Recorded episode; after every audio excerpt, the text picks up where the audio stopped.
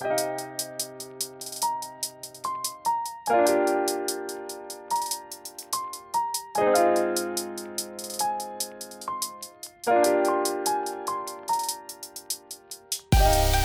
迎收听跳岛 FM，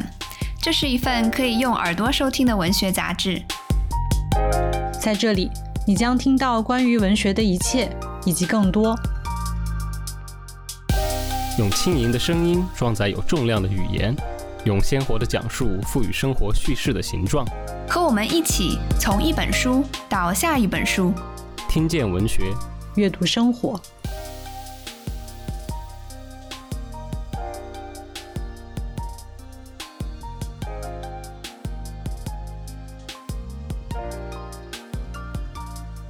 大家好，欢迎收听跳岛 FM，我是今天的当班主持于是。关于儿童节的记忆，我们这一代人是有一个共通点的，那就是每年夏天都会看一遍《西游记》。不管是动画片的大闹天宫，八六年央视版的电视剧，还是九十年代的大话西游，都像卡点一样对应了我们成长中的转折点。那今年初呢，我们先看到了《小妖怪的夏天》，夏天的时候呢，又看到了《西游 A B C》，之后还会有源源不断的西游故事改编的作品。虽然这些作品口碑各有不同，但看了这么多年，我们真的应该好好的来捋一捋，聊一聊西游宇宙的演变史。所以今天我们很高兴的请到两位对此有过专门研究的嘉宾。第一位是上海复旦大学副教授、著名作家、文学博士张怡薇老师。大家好，我是张怡薇，谢谢于是能够邀请我来过儿童节。第二位是美国弗吉尼亚理工大学宗教与文化系副教授，同时也是诗人和小说家倪占格老师。呃，于诗老师好，张怡伟老师好。嗯。那两位，我想先问一下，我们前面说到的这些《西游记》的改编的这个西游宇宙，两位应该全部都看过，对不对？所以你们印象当中比较喜欢的是哪一部？我我没有都看过，我觉得很惭愧这一点，因为呃，因为西游其实每一年都有大型改编的作品出现。我其实，在降妖伏魔的阶段，包括早期代话西游，包括这个冯绍峰和这个赵丽颖演的那个。女儿国嘛，是吧？就是这一些，呃，大片作为大片上映的，其实我都有有看，但是它更新的太快了，其实有好多烂片我都来不及看。它其实每一年都有新的这个翻演啊，那比较重要的几部，呃，看了一下。那你们两位老师有没有 follow 这些参差不齐的这个西游改编？呃，没有全都看过，但是呢，因为我最近在写一篇《西游记》改编相关的论文，所以呢，这方面的研究倒是都看过，但是就是文本没有全都看过。我比较熟悉的文本是网络小说里的《西游记》改写，就这里面还是有蛮多很有意思的东西的。待会儿有机会的话，可以跟大家介绍一下。嗯，那那个我想问一个，就是本来我们提纲上面没有的一个问题啊，就。张老师在台湾就读博士的时候，我非常的惊讶，说张一威这样的一个小说家怎么会去专门研究了《西游记》？结果就是我从张一威老师这边知道了《西游补》这本小说，所以我后来觉得，原来这个宇宙真的是在不停的扩展、扩展、扩展的。那我很好奇的是，倪老师，你是从什么时候开始对西游这个话题感兴趣的呢？《西游补》我还真看过，而且。《西游补》是我小时候我妈带着我看的，哇，呃，我印象中是，我好像很小的时候就接触了，就是明清通俗小说，我都不记得那些书是哪儿来的，肯定不是家里的，应该是我爸或者我妈借来的。我记得最早看的是呃《七侠五义》，然后《镜花缘》，还有就是呃《女仙外传》，就是这种呃有有很多就是这种类型的就是通俗小说嘛。我爸妈当时意识到说：“哎，你看的这个好像也不是什么四大名著嘛，你就你就去把四大名著给看了吧。”然后我就开始看《西游记》，看完《西游记》之后，我妈说：“你知道吗？《西游记》后面还有一个《西游补》，然后那个《水浒传》后面还有个荡寇志，把你喜欢的英雄都杀了，你去看看。”然后我妈就这么毁了我的童年。呃，就张一威老师呢，知道他博士是专门做这个西游叙述研究的。然后我其实不是西游研究专家，我没有专门的研究过《西游记》。我跟《西游记》的渊源在于我的就是在芝加哥读书时候的导师余国藩先生，他其实是《西游记》的全译本的这个音译者。所以我的师门是做《西游记》的，然后我的师门呢，就是整体的来说做明清通俗小说和这个中国民间宗教的关系，这个呢是一个师门的传承，但是我其实并没有继承到这个传承。现在呢，我做的这个网络小说研究，在某种意义上呢，是想往这个传承上靠拢一下。嗯，那说到这个传承啊。追溯起来的话，孙悟空这个形象最早出现，呃，我看这个各种各样的资料，应该是在敦煌的榆林窟当中的这个白衣秀才的猴行者的形象，这好像是这样。我还记得猪八戒的那个图像，好像是在韩国的一个什么塔上，然后第一次出现了这个猪八戒。就他这个取经的这个四人组或者五人组，它是慢慢形成的。就最早只有这个唐僧自己取经的故事，因为这毕竟是一个就是历史事实嘛嘛。对，嗯，对。然后后来慢慢的就是猴子出现了，猪也出现了，然后沙僧啊、白龙啊，这些都是后面慢慢加进来的。嗯，所以当我们来说这个，就是尤其是说这几十年当中的一个改编的话，其实有一个问题非常的重要，就是孙悟空是从什么时候开始成为西游故事群落或者说西游宇宙的男一号的？西游故事群落其实是赵宇龙说的，是这个辽宁大学啊，他和他的导师胡顺老师是做西游记曲集的，包括这个。南戏啊，杂剧啊，他们都做的，所以呃，那是另外一个源流。所以这个文本其实比较复杂。也就是说，《西游记》是一个非常典型的一个一个世代累积型的小说。所谓世代累积型，就是说它不太可能是一个人写的，它是各种各样的故事源流拼接而成的。那实际上就是说，孙悟空出现，就像刚才倪战阁老师讲的，孙悟空是后来才出现的嘛？这原来就是和尚取经的故事，一直到这个取经诗话当中有这个猴行者的形象，呃呃，作为。辅佐唐僧，但是他当时还没有那么强大。然后这是宋元的一个一个文本，但是这个文本也不全，所以他的呃时间也有一些争议啊。鲁迅跟其他人有些不一样的看法。那那到后来，这个取经队伍慢慢配齐啊，有一些西游故事的人物来源比较早，像呃沙僧的原来的这个神沙神的形象，在军事化或者法师传当中，可能都有一个。不一定是完全是他，但是有一些有一些形象的源流。那有一些人物的来历就比较晚，比较晚才加进去的。呃，一些这个桥段吧，比方说尸魔或者大蟒精什么的，就是稍微晚一点，来历小一点。那像。西游故事里面的像老鼠精啊什么的，可能跟这个西域的传说有关系啊。这个驱散戴那国的这个鼠朗坟的传说，就是老鼠帮助匈奴人打仗，所以在《西游记》里面，老鼠是获得很好的待遇的。就是说，呃，唐僧很喜欢他，唐僧就叫过这个叫过他娘子，就是啊牵挂。就是说，其他就是像这个这种善意，就是可能是跟他呃早期文本形成是有关系的。那到了明代之后，实际上就是说，《修补》这个文本当中，当然这是一个完全的佛教图写的书了。这是孙悟空就叫孙行者，里面他是唯一的主角，唐僧也出现了，唐僧结婚了，啊，但是他不是最重要的一个脉络。那但是我们可以感觉到，就是说，至少到了这个明末，就董岳写这个文本的时候，孙悟空喧宾夺主，把一个和尚取经的故事变成了一个孙悟空的一个精神的焦虑。但是如果我们再往后看到晚清，就会发现。这个晚清民国就是这一批翻新，从翻新小说到五四之后的这个呃呃西游的这个改写，就呃猪八戒的形象就变得很突出，因为他诙谐讽刺幽默，孙悟空的技能在跟现代性的一些符号碰撞，比方说。啊，百货公司什么鸦片，什么一些广告啊，什么这种现代文化碰撞的时候，他会的东西都被解构掉了。比方说他的七十二变什么的，就很容易被现代知识破解，所以他是一个又走弱了，是有一个这样的，就是说人物的这个戏份的变迁的大致的一个脉络，嗯。补充一下，就是刚才张老师提到的，说这个孙悟空他的那种魔法技能跟这个现代科技产生冲突之后，我就想到一个例子。其实八十年代上美影还有一个西游的动画片叫《丁丁战猴王》。然后那个里面，丁丁就是一个学习科学的小朋友，然后那个小朋友就通过运用科学知识，就把美猴王给打败了。这其实呢，跟刚才张老师提到的那个脉络是一脉相承的。就其实他是要推扬这个这个现代科学。然后就是张老师刚才也有提到宝卷嘛，就说呃，如果你去看就是十六世纪时候的这个宝卷，它那个。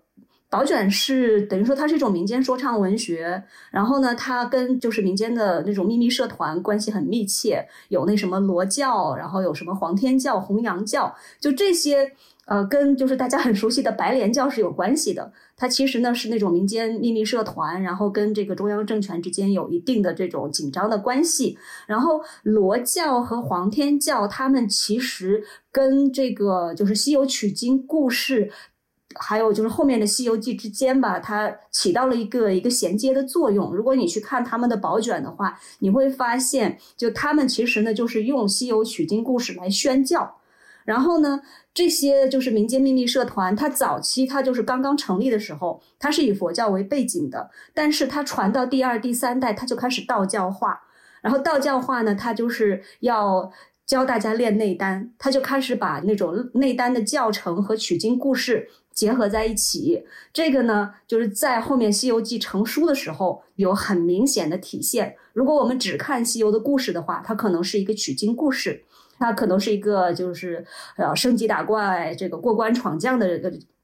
这样的一个很简单的故事，但是如果你去看它的韵文部分。就不是它的这个散文部分，它里面其实充满了大量的这种内丹的术语，而且它的一个一个的这个降妖伏魔的过程，它其实是和这个内丹修炼过程它是有呼应的。就这两个脉络的河流，就是西游取经和这个内丹修炼，其实是在宝卷时代完成的，就不是完成吧，就是说它开始把这两个东西给融合在一起。然后为什么提到这个呢？就是因为在全真内丹的这个传统里，大家要修炼，其实要修心，然后这个心叫做心猿意马。就孙悟空他之所以要当弼马温，然后和这个心猿意马这个 metaphor 是很有关系的。所以就是孙悟空他怎么变成这个绝对主角呢？那其中有一种解释是，这个《西游记》，如果你把它当成是一个就是内丹训练的全过程的隐喻的话，那孙悟空绝对是主角，因为他是心，他是心猿意马的那个心，是金木水火土的那个金，所以他有那个金箍棒啊。就这一点，就是跟孙悟空的这个形象的，就是突出还是挺有关系的。这个就稍微补充一下，嗯，那是不是可以理解成为这个内丹派的一个解说？就是孙悟空这个形象其实跟呃玄奘取经的这一条脉络是分开来进行的，而且就是孙悟空这个形象，它自成一体，他自己还在一个时代的发展当中不停的进化，所以才会有了更多的被阐释的空间，可以这样理解吗？应该说这是两条线，他们后来合在一起了，嗯。就还有就是，现在你在网络上也经常能看到的一个解读，就是所谓的这个取经组的这个五人组嘛，它其实就是对应五行啊，金木水火土啊。嗯嗯嗯，这个说法我有听过，对，对啊，这其实你看现在这种影响还是存在的。嗯，嗯但是就说到这个五人组啊，就是这个武圣，我其实一直有一个想法，我想跟两位探讨一下，就是在这个漫长的几百年的这个改写和翻拍等等这些扮演的过程当中，我发现有一个很有趣的这个很明显的一个现象，就是孙悟空不停的在进化，他随着时代不停的有新的面貌出现，但是比如说像唐僧，他好像就永远维持在那一个那一个状态当中，所以我不知道这个是怎么发生的。唐僧有人试图改变过，有有试图改变，没怎么成功。有就是有一个很好的例子，整整一百年前，一九二三年的时候，胡适呢，他是发表了他那个特别有影响的《西游记考证》，然后在那个考证之后，他其实他又给《西游记》写了一个同人小说。重写了九十九回，然后他就觉得唐僧这个人物太扁平了嘛，然后很没有意思。他也觉得这个《西游记》的文学价值就是没有他期待的那么高，他要把它再 push 一下。所以呢，他就重写了九十九回，把唐僧写成了一个经历了这么多磨难，终于成长起来的英雄。最后呢，他是要割肉给那些路上被孙悟空和猪八戒打死的妖怪吃，这就等于说是那种就是以身饲鬼嘛。然后呢，就是，但他这个，他这个小说是按照他的文学理念写的，他就觉得一个好的小说要有就人物的发展，要有情节的高潮。他觉得《西游记》没有实现他想要的这两点，所以呢，他就重新写了一下。但是他写的这个唐僧，大家都忘掉了，就没有人记得，就等于说他就是没有突破这个唐僧的这样的一个形象。其实，就是如果看前，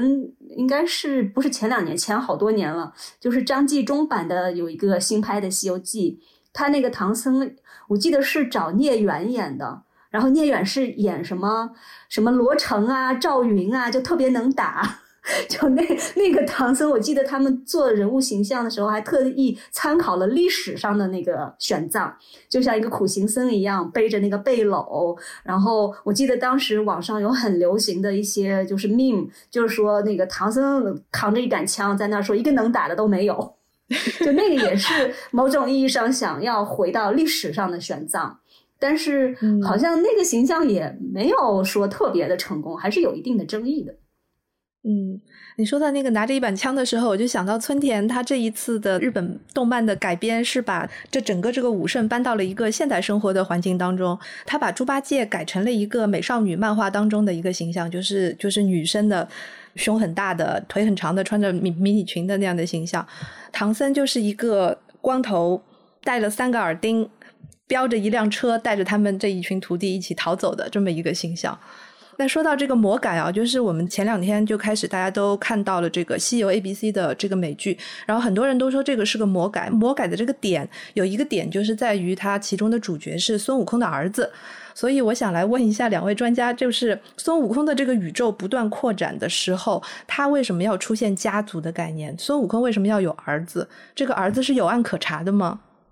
？A B C 里面，他这个他的妈是谁啊？就是这个孙维什么的那个形象的孙维辰。对，嗯，孙维辰就是这个孙悟空的儿子，但是他的妈始终没有出现过啊，没有出现过。但是在第一季的最后一个场景当中出现的就是罗刹女，就是啊铁扇公主的形象。嗯嗯。啊，那这个其实是呃，还是跟西游卜是比较像，因为孙悟空曾经多次进入妖怪的肚腹嘛，起码有十次。那在西游卜当中，等于是做了一个置换，就是把胃和子宫做了一个置换，就是说在战场上，孙悟空遇到了一个叫波罗蜜王的人，他就会暗示他说。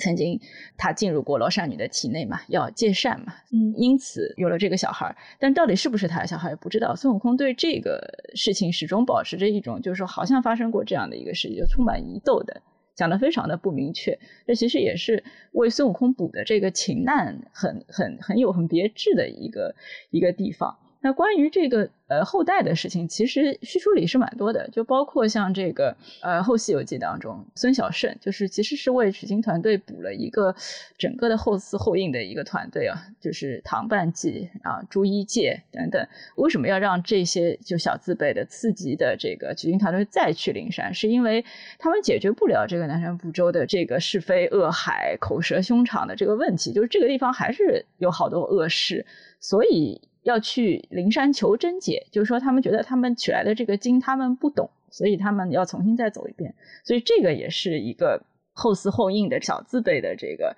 呃发展。因为我还曾经就是有一次很早很早以前读到金文经写的一个是呃是韩愈日记的一个老师啊写过一个文章叫关羽的儿子与孙悟空。他是做关羽研究的时候，在这个民间信仰当中，他曾经就是找到这个。《三国志演义》当中的关羽的第三个儿子关索，这个 关羽的后代好像都是在明代之后才出现的，而且是跟上海有关，是在上海嘉定有一个古墓，一九六七年的时候挖出了一个一个文本，然后这个文本当中也是一个一个唱词吧，这个唱词的话里面有一个叫《花关索传》的这样的一个材料，里面讲了一些跟孙悟空一样的话。就是这个，就是这个关索讲的话，跟这个孙悟空讲的是一样的话。对对，所以在这个呃，我我我也不知道为什么他们会有，而且这个花关索上下不长四尺五，就是其实孙悟空也是身不满四尺嘛，他是不到一米的一个一个身高，其实形象上也是也是比较像的。所以这里面可能还就是说，我们虽然说孙悟空无姓，然后无父无母，但是从这个后嗣后应的角度上来讲，他也会被嫁接到其他的文本当中。对的，说到孙悟空的儿子其实有一个例子，我觉得可能会对这个 A B C 是有影响的。A B C 里面，他那个王静就是那个小孩儿，还有和这个孙维辰他们刚认识的时候，他们其实一起在交流日本漫画。然后说到日本漫画，其实有一个特别特别有名的《七龙珠》，里面就是孙悟空和他儿子啊，孙悟饭呐。嗯。所以我觉得就是你看，就是其实在美国这边，很多时候亚裔互相之间交流，就是要通过这个日漫，而且就是你看王静她的那个房间里，其实是有各种各样的美漫的那种手办，然后那种海报，就是它整个是一个漫画世界。就如果说要就是回到漫画世界的话，我觉得可能对 A B C 有直接影响的，我觉得有可能是我们 特别特别有名的七龙珠。哎，七龙珠它的这个如果要追溯起来的话，它是不是根据后《西游记》改编的？这个我还真没有注意过。就是张老师，你有关注过吗？没有。对，其实日本真的，它那个它的西游改编太多了。就前些年不是有那个《自由记》嘛，然后就同期的还有《封神演义》。就其实《自由记》就是日文里《西游记》的发音，Sayuki 是一模一样的。Sayuki 就前些年很热的、很有名的一个漫画，然后也是有动画化，《封神演义》也是很火的。就是对刚才说到，就是如果在这个美漫或者美国流行文化的环境里去看 A B C 的，它这个就孙悟空，他其实是我们可以说他在这个《西游记》的文本里他是无性的。虽然说就是在《西游记》前文本里，它也是有出现过什么猴子抢媳妇儿的这样的故事的，它可以是有 sexuality 的。但是在《西游记》的文本里，它这个 sexuality 是被 repressed 的。然后到了后来，就是到了《西游补》好多叙书里面，它反而它又变成了一个就是有这个 sexuality 能够 reproduce 的这么一个形象。但是呢，如果你到了那个美漫的环境里，你会看到它其实。在很大程度上，就是美漫也好，或者说美国流行文化也好，这些年就是很在意这个家庭的观念。你可以说它是比较的回归传统，你也可以说它是就是越来越保守。它对家庭是越来越重视的。没错，就如果你看这个 A B C 里面的，就是有这个孙悟空的父子的关系，其实它让我一下子就想起了上汽。就是他有一个年轻一代的 Asian American 的英雄，他在某种意义上，他要突破一个父亲对他的束缚，而这个父亲很大程度上象征的是这个中国文化或者什么东方的威权。就孙悟空被赋予了这样一层新的含义。就在这种意义上，我其实个人是不太喜欢这种被家族化了的孙悟空。我觉得孙悟空可以作为一个长辈出现。但是你没有必要去服务于这种新自由主义时代的这种对家族的推崇，而且它里面其实还有那种隐含的东方主义。嗯，但说起这个家族的观念啊，我都我突然之间刚才意识到一个问题，就是说这个会不会是跟西游 A B C 的它的主创团队主要是来自于？呃，东南亚和台湾这个移民后代，这个是有关系的。我们可不可以顺着这个来说一下《西游记》，包括孙悟空的这个形象？嗯，他们在东南亚以及日本的这个传播，从历史上面来讲是一个什么样的过程呢？呃，台湾的话，台湾还是保留了比较好的这个悟空崇拜的，有呃，宜兰和台南都有这个齐天大圣的庙，拜齐天大圣，他们会用这个旺仔牛奶啊，还有他们这种。很很有意思的 奇奇怪怪的东西会会拜，这个其实很常见。我这次去澳门也去了一下这个。呃呃，悟空庙就是人家刚跟我讲有这个齐天大圣庙，不过不叫悟空庙，齐天大圣庙。那类似于像猴齐天这样的说法，其实也只有在东南亚才有，就是我们这边是没有人说猴齐天的，但是在新加坡他们的这个博物馆里面好像是有的。那我觉得是也是要分开来讲，还是跟这个世代累积型文本是有关的。就是孙悟空的形象是拼贴的，我们听了比较著名的说法，当然就是胡适觉得他是印度的猴子。鲁迅不同意，鲁迅说这是我们中国的猴子，我们有白猿传说，就像刚才这个倪老师讲到的这个猿猴窃窃妻啊这个故事，这其实很有意思，就是说在这个《补江总白猿传》这个还有这个《陈勋点梅岭世袭记》啊，一个是话本，一个是唐传奇当中，猴子都有很强的生殖焦虑，就他说我要活一千岁了，我都没有自己的后代，我要去抢一个老婆，然后要生孩子，你知道吗？就是他其实是是有这么一个焦虑，他才去抢人家的太太。我以前做西游研究的时候，就看到北师大有一个老师说说我们中国的这个妇女的集体无意识是等待儿子来救我们，所以有这个披桃山、披华山都没有指望丈夫来救我们，就一点都没指望。但实际上在西欧的这个脉络当中啊，就是孙悟空的脉络当中，他其实至少贡献了两个救妻子的老公，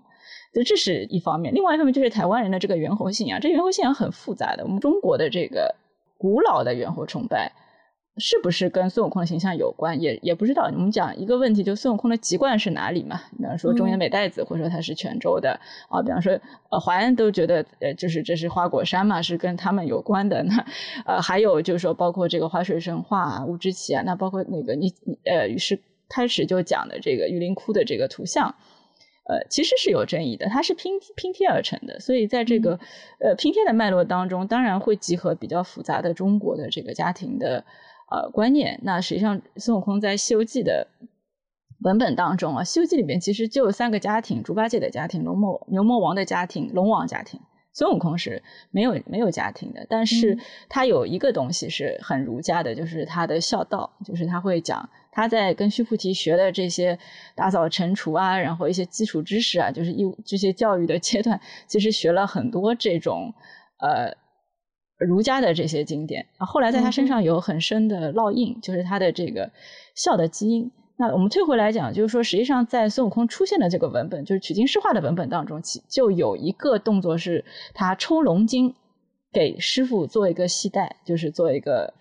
类似于就是孝顺腰带，这个行为在《封神演义》当中，哪吒也做过，他也抽龙筋送给李靖。李靖是个严父啊，就是我们就是现在要批判的这种男权家庭当中的典型。对哪吒让中国我们的童年的阴影啊，就我们那么喜欢他，就是因为他真的是很悲壮的一个动画片的一个形象。那这个跟他这个父亲是糟糕的父亲有很深的关系，因为即使他死了。呃，哪吒托梦说要跟妈妈沟通一下亲情，父亲都是要把这个庙砸掉，就是为了自己的官位啊，所以是这样的一个一个父亲，所以我们可以体会到孝子的这个意涵在西游文本当中出现。比方说啊，樵夫啊，孙悟空去问路，须菩提在哪儿？樵夫就说在哪儿？他求长生不老之道。孙悟空说，那你为什么不去？樵夫说，我要砍柴，我要养我妈。好，包括。妖怪为什么总是吃不到唐僧肉？因为他们要发帖子，有的都不是自己的亲生母亲啊！这跟我们中国古代小说文本是很很有意思的，就是孝道孝的不是自己的亲生母亲。有的时候是嫡母，有的时候是养母，反正你也搞不清楚。嗯，有的是干妈，有的是教母，有的是就是 对吧？对，所以所以这种呃家庭就文化的形塑，我觉得是孙悟空当中，就像于是刚才讲的，是有这种很牵绊。就不管他有多厉害，好像他始终都在这个网格里面就笼罩着他，就是嗯。所以那个时候，就是所有的人说到孙悟空的一个特性，就比如说他反叛，比如他爱爱造反，那个是很多人一开始都喜欢孙悟空的一个原因。但事实上，我们分析下去，发现他其实并不是这个样子的，或者说他骨子里面有着各种各样的牵绊，甚至他是一个，就是从儒释道这个三教合一的角度来讲，他可能更加偏重一点这个儒教的。层次，所以从这个角度来讲，我好像隔了这么多年，我才能够明白《悟空传》那个时候为什么会那么受欢迎。其中有一个原因，就是他意识到了这个造反是没有用的，或者说是虚假，所以最后是把他自己孙悟空把自己给消灭了，最后才是真的，所有的佛都不存在，所有的神佛都不存在。嗯。对，就是这么说，是有道理的。但是当中有几个比较大的 gaps，就是说孙悟空他这个造反的形象，他在一定时代的解读里可能是不突出的，但是到另一些就是社会历史环境里，就孙悟空的形象是一直在变化的嘛。然后他其实到了二十世纪。当他的这个形象跟中国现代民族国家构建联系在一起的时候，那个时候孙悟空他变成了一个人民的化身。只有在那个情况下，然后我们才特别的强调说他的反叛性。其实，在二十世纪之前，就他可能是这个儒释道三教合一，而且很难说究竟哪个更重要，甚至可以说这个儒他可能是最不重要的那个。就是在那个环境里，你要真正的深入民间，其实这个真正作为社会组织力量的是道教，所以我们能够看到《西游记》车迟国里面的斗法，很多人说《西游记》是反道教的，就是用车迟国做例子，因为那个里面这个陆力大仙、杨力大仙、虎力大仙，然后呢就是被斗倒了，然后那三个人呢，你看他们其实都是。说起来是就是这个道教的代表人，他们迫害佛教，最后孙悟空把那些和尚给救了，给放了。很多人就说，你看这个《西游记》，它毕竟是宣扬佛教的，但是大家没有注意到的是，那三个这个大仙，他其实他练的是雷法，雷法是正一派那边的。然后全真他是修内丹的，而且这个内丹它其实是受到禅宗的影响的，或者说是这个禅宗和全真互相影响，它也是一个三教合一的这么一个很奇怪的现象。嗯，这里面其实就出现了一个佛教化的道教对那种在朝的道教的嘲讽，这其实不是道教在打击佛教，这其实是道教在内斗。而且它里面也出现了大量的对，就一方面你可以看到他那些人物，他仍然是有孝道的，但是其实，在那个故事里面，他那些就是人物吧，他对佛道儒也都是有嘲讽的。所以胡适他会说，他说这个《西游记》，他你不要去听那个什么和尚道士儒生在那儿瞎解释，它就是一个游戏之作。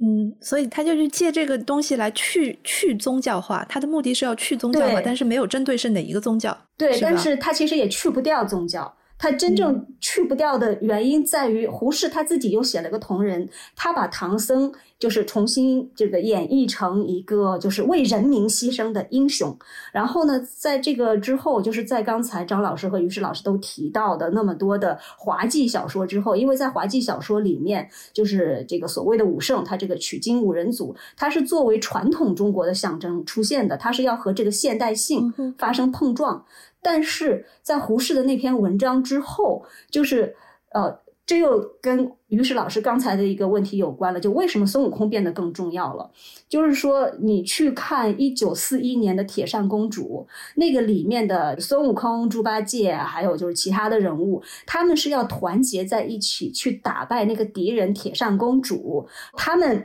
合在一起象征了中国人民。那个是三七年。迪士尼的 那个就是白雪公主和七个小矮人直接激发出来的，就是中国的这个整个的这个动漫的起源，在某种意义上还是被迪士尼给逼出来的。嗯嗯嗯嗯嗯，在四一年，然后万籁鸣他们是把这个《西游记》的五人组，他给他进行了一个重新的定义，就让他们重新来象征在生成中的就是中国的现代性，它是一个现代中国的象征。你去看《铁扇公主》里面的孙悟空，他是一个很小的猴子，像米老鼠一样的，就特别特别的小。然后其他的人物也都就是很可爱。然后到了就是六一年、六四年，那是就是大闹天宫，等于说万氏兄弟他们又做了第二个西游改编。在那个时候呢，他们就是要处理的前文本，其实不是我们刚才 cover 的那么多，他们其实要针对的是五六十年代时候的戏曲改造。就是新中国的戏曲改造，晚清的时候其实是有这个大闹天宫的剧的，然后那个剧呢，就是在这个解放后，就是它其实是有一个比较尴尬的身份的，因为解放后要破除封建迷信嘛。当然，这个破除其实在晚清就开始了，不是说到四九以后才开始的。就《西游记》这种故事，它是封建迷信啊，它有神佛的，嗯，还有妖怪。就是为什么就《西游记》它能够保存下来呢？就是因为在改造戏曲的这个过程中，大家开始又再次的把这个猴子进行了一个定义，它就不仅仅是中国人民，它变成了中国人民的反抗性，它是劳动阶级。这个跟就是毛泽东四一年的延安讲话是直接相关的，他其实是在这个延安讲话的精神之下，把《西游记》整个等于说 overhaul 了一遍。他就把这个故事给就是彻底的改写了，这个是只有在这个环境下才是特别突出大闹天宫，特别突出猴子的反抗性。就我们一想到这个这个孙悟空，就觉得他是一个反抗精神的象征。但是其实我们都是首先接触了四九年以后的解读，因为我就是教亚洲宗教嘛，然后我给学生读这个《西游记》的这个这个简易本，就是 Arthur Waley 的那个 Monkey。然后我那些学生，他们读呃大闹天宫的故事，都说孙悟空好讨厌啊，obnoxious。他说就是个 trouble maker。然后，然后我就觉得很奇怪啊！我觉得孙悟空不是很可爱吗？都有反叛性啊。然后那些学生就说他反叛性在哪里？他不就是到处 惹麻烦吗？谁都没有惹他，他都要去给你捣捣乱。因为你去看原著，他确实是这样的。所以你的学生都是美国美国孩子是吗？对啊，就是美国孩子，他们就是对《西游记》在这个读这个小说之前是没有了解的，然后有一点点了解，可能都来自于《七龙珠》。嗯哼，所以我很好奇啊，就是像这个，就是孙悟空的这个形象，尤其是四九年之后，像你说的，已经经过了某一种意识形态上面的转变了之后，比如说这个形象在全球化的这个领域当中，或者说全球化现在已经推进到这个程度的。时代背景当中，他们在西方孩子们的眼中是一个什么样的形象？那些小孩他们看大闹天宫的时候就觉得孙悟空很讨厌，但是，哎，他们当看到后面孙悟空开始取经了，然后在这个过程中慢慢的学会了听师傅的话，然后呢去帮助弱小，去降妖伏魔，他们觉得就在他们看来，就是 Monkey 那个书那个简写本，它是一个成长小说，整个讲的是孙悟空的成长故事。然后我觉得他们去接受 A B C 可能会比较的没有障碍，因为他讲的是那种什么高中生的生活，然后就是一个成长小说、校园故事的概念。对啊，让美国小孩接触起来可能会比较的有意思，就尤其是这个所谓 Asian Americans，就他们看到这个故事，他们会觉得自己终于有这个 visibility 了。就以往看这个超级英雄，可能都是你看那种 white Caucasians，我没有办法 identify。就好像说，像那个 Disney，自我没有办法投射上去。对他拍各种各样的那种公主电影，他要把各种肤色都给涵盖。像最近小美人鱼，他要搞黑人；然后就是曾经的这个阿拉丁，他要搞这个阿拉伯人；花木兰呢要有中国人。就是觉得让你这些孩子要有自己的 superheroes，the superheroes 本身要 diversified，这是他的一个语境。就是这一方面来说呢，就是从那些。Asian Americans 或者 whatever Americans，从他们的角度看，乍一看这确实是挺好的。但是你仔细一看，他如果只做到了这样的一个 cultural representation，然后具体的结构性的问题都不会去给你处理。那这个有什么真正的意义呢？所以其实还是标签化了。对啊，嗯，这种这种情况下，是一个面具化，更加扁平化了。你还不如去强调一下，这个孙悟空他是一个反叛的英雄。嗯，就他的这个 A B C 有一点，我个人是不太喜欢的，就是他这个天庭。他不再是一个这种权威的象征，要被就是要被打倒。他这个孙悟空是要去维护这个天庭的。当然，在中国很多改编里，孙悟空也确实越来越维护这个天庭了。你就可以看到，就是现在就是整体的这个环境的保守化。嗯，就说到这个天庭啊，我其实想到了一件事情，就是呃，《西游 A B C》这一部剧的一个编剧叫做尤朝凯。他是一个台湾移民的后代，嗯，第二代。然后呢，他作为编剧拿到了美国国家图书奖。他最近出了一本简中版的书，叫做《唐人街内部》。在这个唐人街内部当中，有一个场景讲的是法庭上面的一幕戏。这个法庭戏当中有有一段，我觉得特别的有意思，因为他讲到的就是这个亚裔在现在的这个美国的 diversity 的这个语境当中，假如你进入了这个体制，你就是在维护这个体制，你就永远不可能推翻这个体制。这个是我刚才想到的。这个还是蛮重要的啊！对对对对对对，倪老师，你刚才其实还没有说完，因为就是你说到的这个关于时代的对于孙悟空形象的改写，你说到的呃是五四新文化的这一段时间。那我们现在对我们这一代人来讲，其实最重要的是九十年代的一次改写，就是《大话西游》，是吧？嗯，《大话西游》和随后五年后的这个《悟空传》，再后面就是《大圣归来》，就是这条脉络，你是怎么解读的？对这条脉络，就是我知道于适老师你是看了白慧元老师的那本书，对吧？然后就是白慧元老师和孙红梅老师的书里面，他们其实都着重的讲到了这个《大话西游》，然后还有《悟空传》，然后在后面有这个《大圣归来》，这等于说他们是看作了是一条脉络。我认为他们其实忽视了网络文学这一块儿，你可能会觉得很奇怪，因为《悟空传》它会被认为是网络文学的一个早期的代表作嘛，是开山之作。是，嗯，但是就是如果你去看起点上乌泱乌泱的特别特别多的西游同人的话，他们当然了，也也确实有受这个《悟空传》的影响。但他们其实走的是另一条脉络，和《悟空传》的关系并不是很大。这么说吧，在社会主义阶段之后，我们就是进入这个后社会主义时代，就是改革开放之后。就中国，它现在不仅仅是一个推行 neoliberal policy 的国家，它其实也是一个 digital capitalism 的重镇。就我们要在这个背景里去看它的《西游记》九十年代开始一直到现在的改写的脉络，其实它有两条脉络，一条脉络就是刚才你提到的《大话西游》，还有《悟空传》，然后《悟空传》其实也激发了很多的类似的同人写作，像刚才张艺威老师有提到的这个《女儿国》，它有很多这个魔改的电影，它其实你去看这些故事，它都是爱情故事。然后孙悟空，我们要说到他的这个 sexuality。当然了，他其实，在成为父亲之前，他首先要成为一个爱人。这个爱人的形象，就是在九十年代被凸显出来的。就那那个《悟空传》里面，就是悟空，还有唐僧，还有这个猪八戒，他们其实都在寻找自己的爱情，然后都是有这种就是个人的这种精神层面上的追求。那个《悟空传》的故事里面，只有沙僧他是服务于体制的。就沙僧他是一个很可悲的这样的一个反面形象，然后另外的三个人都在寻找爱情，而且那个五人组里面小白龙被变成了一个女的，然后他跟唐僧在谈恋爱，就这种魔改就是什么，就是古今中外它一直都存在，就是改编都是魔改，就是我对魔改是没有偏见的，就是你去看就是九十年代。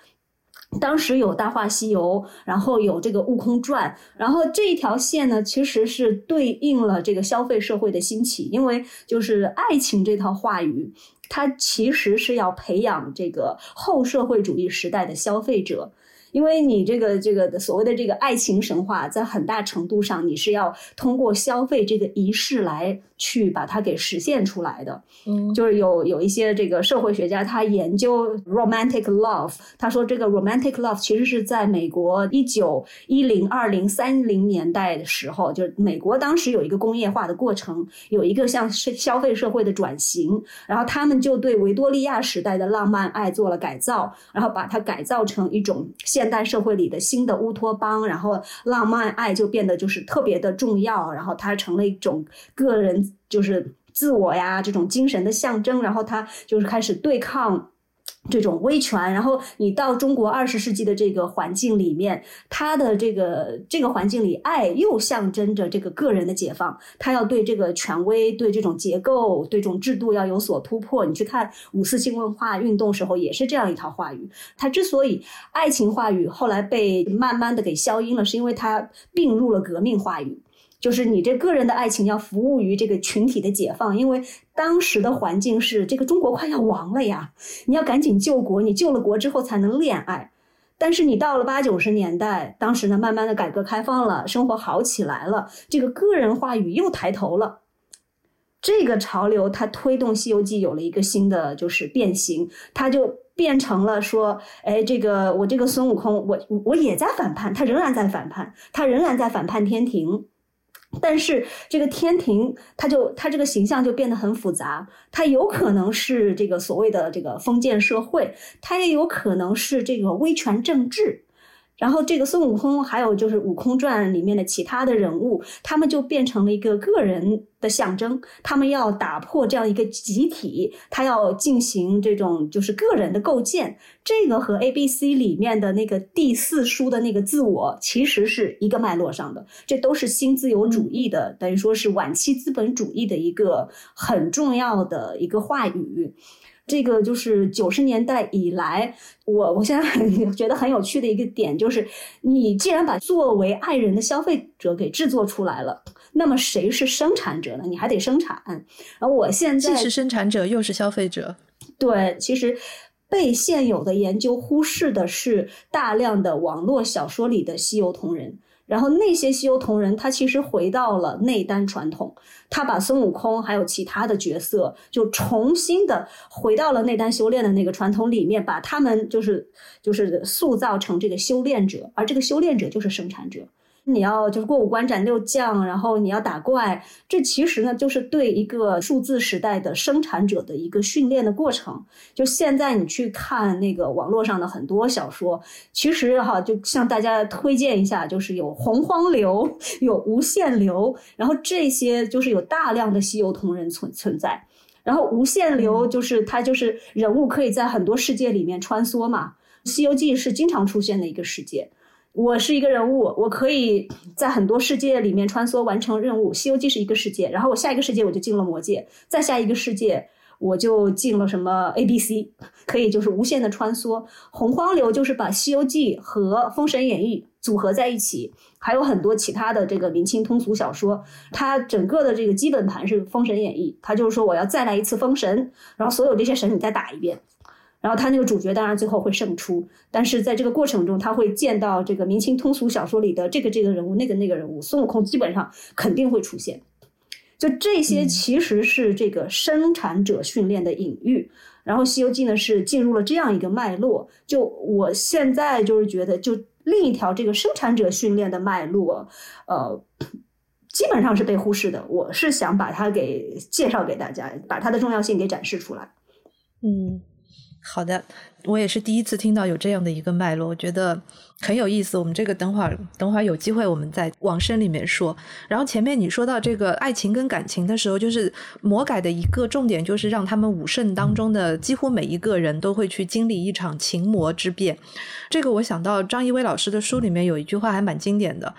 张老师写到的是说，孙悟空最大的心魔就是唐僧。你说他的感情问题是唐僧，他的感情问题是唐僧。你要不要来啊？对啊，可以磕唐僧和孙悟空的 CP。对对对对对，就是说为什么要说到这个问题？就是说，当我们说到他们这个武圣的感情的时候，其实往深里面说，就是一个自我的问题嘛。然后自我的使命了，自我的自我的价值认定了，等等等等。所以我觉得可以让张老师这边稍微阐述一下。我个人的解读啊，我没有任何人来给我背书。刚才于是讲这个唐僧的性格一点变化都没有，这个夏志清倒是讲过的，是是他文章里写过的。那我的方法也很简单，就看哭嘛，看这个哭泣的这个程度。唐僧基本上是哭自己，小说原原著当中这样写的。嗯，那实际上就是说孙悟空。会为唐僧而哭泣，他会担心师傅为什么要受这些啊？然后呢，呃，他会担心唐僧死啊，这之类的。但是如果我们再把这个思路打开，我们会发现，实际上这个在在这个百回本《西游记》当中，呃，沙僧是孙悟空的大的粉丝，这个沙僧是会为孙悟空哭泣的。然后有一次，这个孙悟空是被三昧真火，然后掉到这个水里啊，就差点死了。沙僧在旁边嚎苦，然后孙悟空醒来叫了一声“师傅”，然后那个场景我是觉得很虐很虐，这是一个三角恋的。然后沙僧就说：“你你身为师傅，死也还在口里啊。”然后呃，当他们遇难的时候，呃，就是说遭罪的时候，沙僧听到孙悟空的名字，他是会这个满腔都是春，就是甘露滋心，这种话都很不正常的描写的特别的爱他哦。那这是就我们可以把它理解为一种一种情感的链条吧。我想我们刚才讲的比较多的是孙悟空的形象，因为大家的投射啊，尤其是我想这个美国人改编的年轻少青少年的投射是在孙悟空身上的。那实际上唐僧也是有一个降格的一个过程，就是他从一个圣僧啊，就是一个伟大的壮游者、旅行家、翻译家这样一个。中印两国佛学研究权威这样的一个人物，被降格为一个有缺点的人，一个哭哭啼啼的，会被蒙昧住双眼、真假不辨的人啊！就是说，孙悟空在小说里讲的“为你不识真假，误了多少路”，他会讲这样的话。那孙悟空的眼睛就是有一个可以辨识真假，当然他也会辨识错，但大部分他能看清楚啊这个过程。那。我们再来回过头来看他们的感情问题的时候，就会很奇怪。唐僧的感情其实都是对于故土的感情、国家的感情、对唐王的感情。他跟唐王在《西游记》里面是结拜的，现实生活中，呃，就是真实的历史当中，他不是跟唐王结拜，他是跟高昌王结拜。他离开高昌国不久，呃，李世民就把这个高昌王灭掉了。那包括我们讲这个新剧 A B C 当中一个很重要，就是说要找第四卷。我下午还问于适啊，是不是这个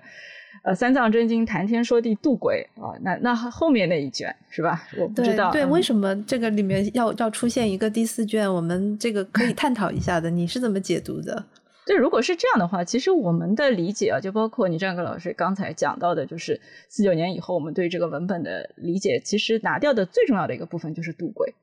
拿掉了渡鬼之后呢，很多事情就读法就完全就是说没办法理解。就是说，比方说为什么唐僧这么没有用啊？为什么孙悟空不直接替代他啊之类的呃话？所以我想说，这个情啊是很复杂的。所以我就是我们研究的这个呃，它不只是爱情。它确实是有家国情，然后还有这种很复杂的一种中国人对情的理解，因为我们对情的这个理解是是总是一个好像需要一个载体才能够讲清楚的东西，情路啊、情关啊，然后情难啊，总是好像好像包括西游文本当中演绎出非常多的呃情的这个物质化的形象啊，比方情溪在这个呃盘丝洞。一九一九二七嘛，还是那个文本上就出现了一个情溪。那《西游记》的叙述里面也不断的在为这个，比方说法器，法器就是一个情丝，就是去去跟孙悟空打架啊，这种法器也会用跟情有关的武器啊，所以情是暴力是有关的。那在《西游记》叙述当中。后《西游记》当然有一段很香艳的这个跟不老婆婆孙悟空跟他对打，这个是一段。那其实，在在这个续《西游记》当中，其实也有，就是说直接拿钱作为暴力，就是呃一个金穿着金袍的妖怪身上拿下来一块衣服就直接砸人，就是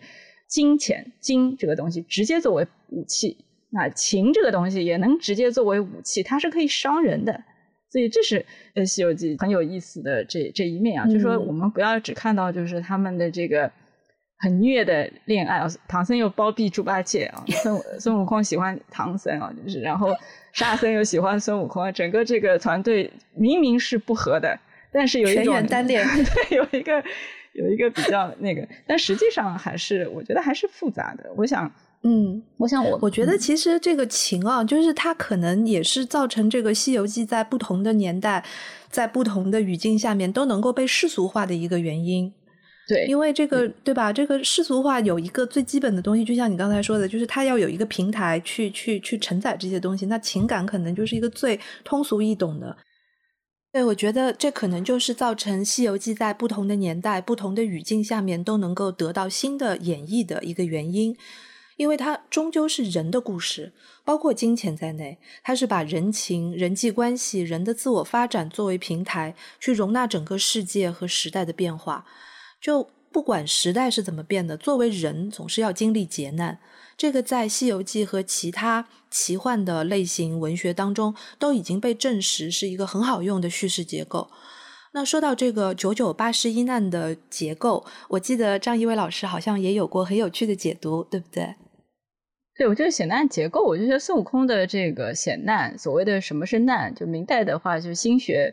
影响很大嘛，它会让我们感觉说就是求放心啊，就是说。呃，九九八十一难，每一难都是取经人的心魔。我们是被这样的解读理解的。那实际上到了这个二十世纪初之后，到了这个翻译小说和一九二零年代的人虚新人虚版《新西游记》的版本当中，这个孙悟空简直就是在逃难，就是他的这个 难表现为没有一个具体的妖怪，妖怪都表现为现代城市带来的诱惑，现代都市都会。啊，那些召唤他适应不了的这种诱惑，并没有一个要来打打他的人。比方说化妆品啊、广告啊，啊，然后留学生上街啊，就这都这些东西，就是他看不懂的东西啊。那这个其实也是一个对于妖魔的变通。我们在《西游记》当中，《百货本西游记》当中，就是一个一个的心魔，就是说你好色的人会遇到美女，你贪财的人会遇到钱啊。然后孙悟空就是欺诈，呃假传圣旨啊，他是个。盗贼、老贼，东方朔说他是老贼，这样的一个人。那到了这个修补当中呢，险难就不，它就是个空间，它就不是一个具体的妖怪哦，这也是一个一个突破，一个变化。那到了这个呃民国时期啊，就晚清民国时期，它其实这个怪又变成另外一种怪啊，这个险难结构的这个怪就不一样了，就包括这个在事变之际人的这种不适应。这种不适应就是一种要挟。嗯，另外一个就是说，在这个早期的就是翻译小说当中所谓的西游啊，这个新西游，这个西它也不是西西域了，它是西欧，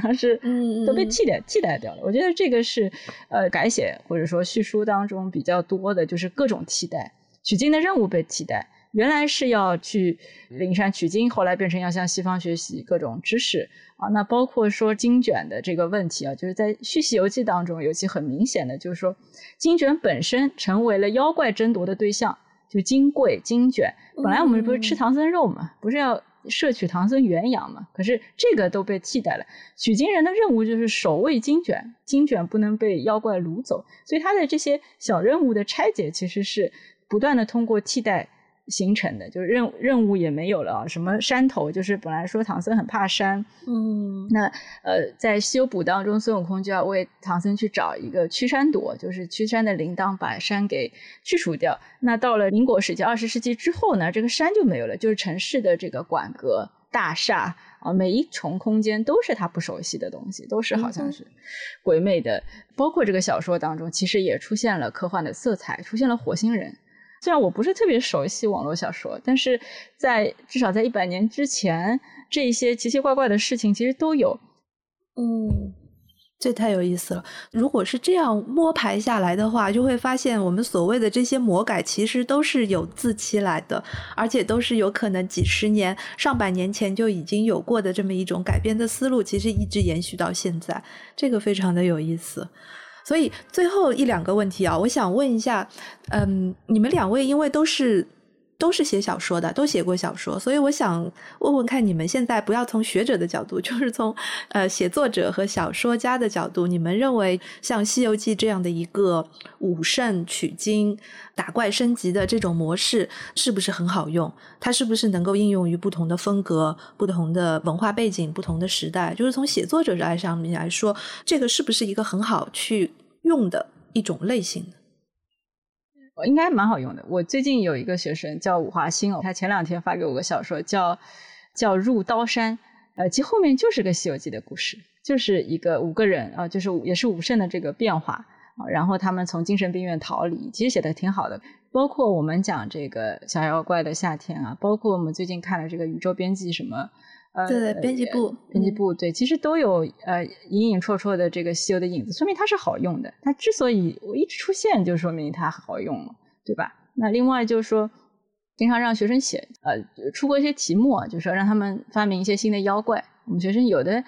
同学就比较潦草，就会发明什么卷怪啊、凡尔赛怪啊这些，就是很简单的怪，就你你一看就知道它是什么怪。那也有写的比较有文学性的，我就记得有一个是写，呃，妖怪是一团意识。就是讲说他们去取经人到灵山之后，佛祖还是说你你们是不是还有什么事情没有完成？啊，孙悟空就想起来在在女儿国，好像他把一个他不知道是什么的东西封存了，他想放出来看看会不会有什么威威胁，因为不放出来呢他也取不到经，所以就把它放出来，发现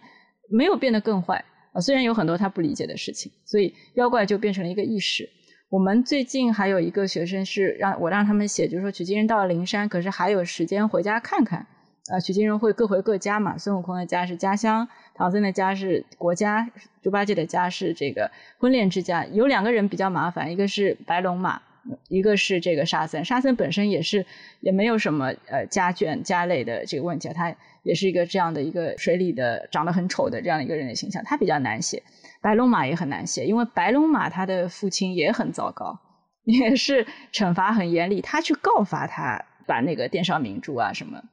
所以他其实不一定想回原生家庭，所以我们同学就帮他写了个爱情故事。最后白龙马为了献身啊，其他不重要，就是他其实变成了水元素，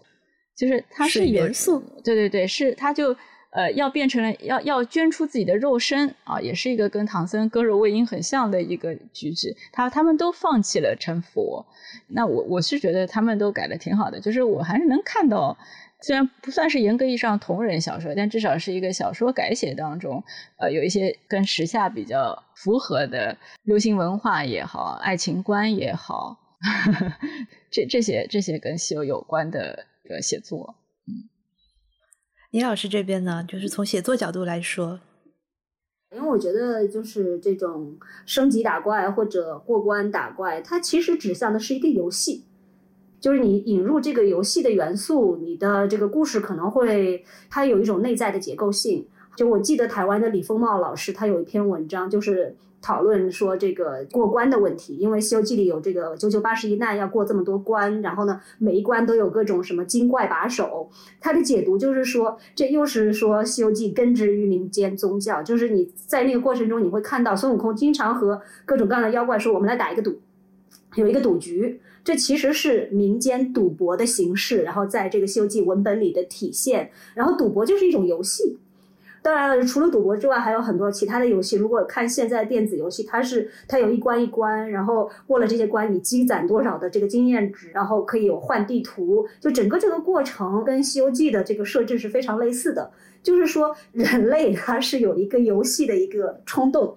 这个冲动，它可以由不同的方式去体现。它在这个宗教仪式里面，其实是有非常深的这个植入的。就宗教和游戏在很大程度上是一体的。所以呢，就是民间宗教它以这种赌局、这种游戏的形式反映在了《西游记》的故事当中。然后此后的改写，又或者说更广义的这个创作，在很大程度上你也可以借用游戏的因素。现在有一个词儿叫 gamification。就是说，游戏化就是在非游戏的环境里借用游戏的因素，然后使你的劳动也好，使你的这个日常的生活也好变得更有趣。然后这其实是一种剥削的新方式。现在就是很多社会学者在研究 gamification of labor，就是说你呢自以为自己在玩，但其实呢你是在劳动。你以为就是你只是在 have fun。但其实你是在进行自我的剥削，这个其实呢是现在对数字劳动的研究里面一个很重要的课题。就当我们在进行这种游戏化的创作，或者游戏化的故事讲述，或者游戏化的故事消费的过程中，其实我们不自觉的在进行这种劳动的游戏化。就是如果回到《西游记》的这个环境里，你会看到它那些魔。那些妖魔，它一直是在变化的，就是不光是我们的武圣它在变，它的妖魔的含义也一直在变。李丰茂老师他那篇文章里，他对那个《西游记》的妖魔有一个很有趣的解读。他是说，大家有没有注意到，《西游记》的妖怪很多都是跟天庭有关系的，然后有关系的往往是被打败之后就会被收回去，没关系的直接打死。然后李丰茂老师他是觉得。就是你要放到这个明代当时的这个政治环境里，其实那些妖魔象征的是地方藩王和豪强，这个地方势力和中央政府之间，它有一个互动，然后这个互动呢是在《西游记》里面它是得以体现的。然后你如果再去看社会主义时期的这个《西游记》改编，他会把天庭当做是一个封建社会，然后整个一个封建传统的象征，所以孙悟空去反叛他，在这个。孙悟空三打白骨精那个脉络上，白骨精在六十年代的少戏里面，它象征的是赫鲁晓夫，然后是这个苏修苏联修正主义。但是到了八十年代，当时尚美影又重新做了这个《金猴降妖》，是同样的故事。当时的解读是，孙悟空象征的是广大的劳动人民，尤其是受迫害的知识分子，他要打掉的是四人帮。就同样是白骨精，他先是苏修，再是四人帮。然后你再看现在的这个，就是小妖怪的夏天，最后用它来结一下，因为毕竟这个是年初的一个爆款嘛，我们还是要回到中国。就它那个里面的就是有有有一个大王，就根本没有出来过。然后那个大王这么说吧，大家都说那个小妖怪他是一个打工人，然后他的那个就是浪浪山其实是是一个工厂，那么很自然，那个大王他就是资本家。嗯，就说这个妖魔从地方藩王和豪强变成了啊，对，当中还有铁扇公主里的铁扇公主这个妖魔，它象征着日本侵略者。中国当时跟日本之间还是毕竟是有战争的，就是就每个年代的敌人是不一样的。对，他的敌人一直在变。然后到了社会主义时期，他可可能是苏修，可能是这个四人帮。然后现在呢，这个妖魔他又变成了资本家，就这个妖魔也一直在变。哎，你是怎么看《小妖怪的夏天》里面的这个孙悟空的形象呢？因为他其实并没有出现，只是一个声音和动作。呃，他他有出现这个孙悟空的形象，而且他是背面给光背面，对对对，逆光的形象。嗯，我个人比较喜欢《小妖怪的夏天》里面的孙悟空，我不喜欢 A B C 里的孙悟空。嗯，那是因为 A B C 里的孙悟空他是一个位于家庭内部的长者。而《小妖怪的夏天》里面那个孙悟空和小妖怪之间，其实存在着一种社会性的传承关系。嗯是《小妖怪夏天》里的孙悟空，其实是回到了社会主义时期的那样的一个英雄的形象。嗯哼，然后在某种程度上，他是一个社会主义革命的一个回潮的象征。然后他跟小妖怪，他们其实都有妖的身份。他对小妖怪而言，他是一个 role model。对然后他们之间不存在那种家庭内部的父子关系，他们只是两个陌生人，但是他们拥有同样的身份，就是妖。而这个妖的身份，在那个故事的环境里，它其实指的是劳工。怎么说呢？这个思想上他已经觉悟了的这样的一个劳工，他从妖怪变成了一个驱妖者的形象。他呢，就是对这个小妖怪而言，小妖怪本来他是一个异化的劳工，然后他渐渐的他明白了这个这个剥削的这个 大厂，然后打工人的这些真相，然后他就是某种程度上他渐渐的觉悟了，然后他就找到了孙悟空。这其实是一个革命的隐喻。然后我不喜欢那个 A B C，是因为它仍然在塑造一整套的 diversity 的这种 neoliberalism 的神话。但是我们的这个小妖怪，我觉得相对来说，它是一个资本帝国之外的对其他可能性的探索。嗯，精彩。张一伟老师有没有要对《小妖怪的夏天》做一些评价的？没有，我觉得他确实是切中了打工人，对打工人的投射。他我们也不指望自己是孙悟空，我们就是一小妖怪。对，就是要有社会意义上的这种传承，不要去总是纠结于这种家庭，因为就是新自由主义年代对家庭实在是太过推崇了。太过推崇，所以那个时候我不是在群里面跟你们说，我看第一集的时候最不能够接受的一点是，就是我看到哪一个的时候是觉得很尬、很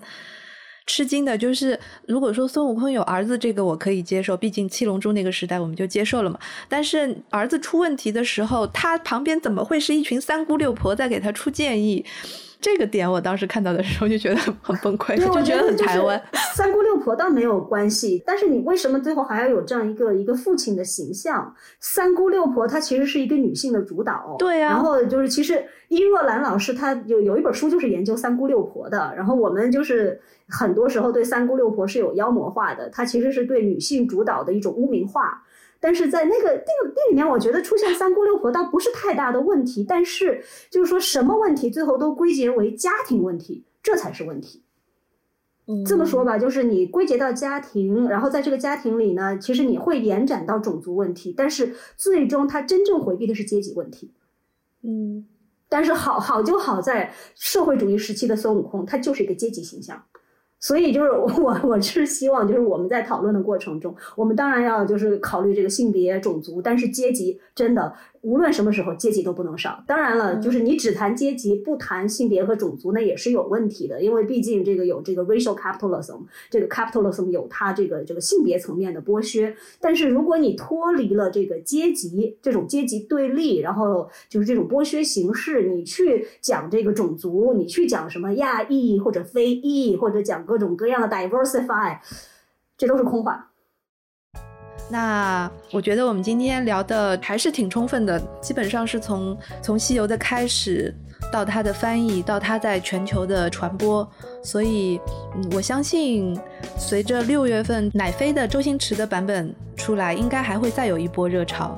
大家来讨论这个《西游记》。我估计那又是一个烂片。有可能，但是好歹是周星驰嘛，就是稍微的再期待一下，就不知道这一版跟《大话西游》会有什么样的一个关联。就反正看看吧，反正 Netflix 出啥我都会看看的。但是这些年已经没什么好看的了。